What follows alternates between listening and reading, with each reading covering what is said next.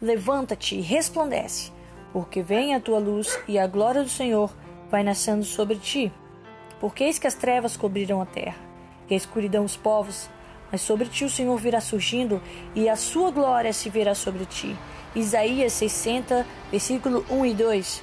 Quando entramos em um ambiente completamente escuro, temos certo inicialmente uma dificuldade para enxergar, mas logo com o passar do tempo nós, nossos olhos se acostumam com a escuridão e começamos a enxergar algumas coisas à nossa volta.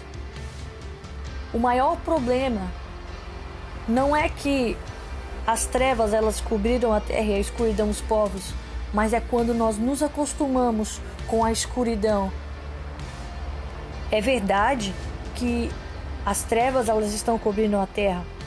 Mas não foi isso que Deus ele começou dizendo nesse versículo. Ele primeiro nos disse: "Levanta-te resplandece". Ele não falou: "Recue e esconde a sua luz num canto".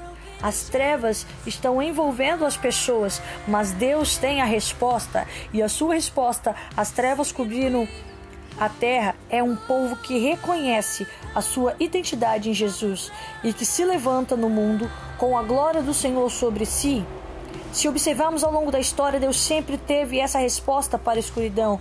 Observe que essa resposta não é só que a sua glória está sobre o seu povo, mas que o seu povo ele compreende essa revelação e se põe de pé com ousadia na terra, permitindo que Deus brilhe através da sua vida.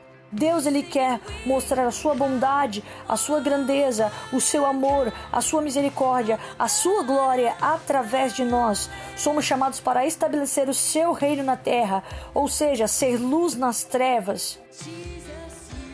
Mas o plano de Deus ele não pode ser realizado sem a nossa cooperação e não seremos capazes de colaborar até que abracemos a identidade e o propósito que ele declarou sobre nós.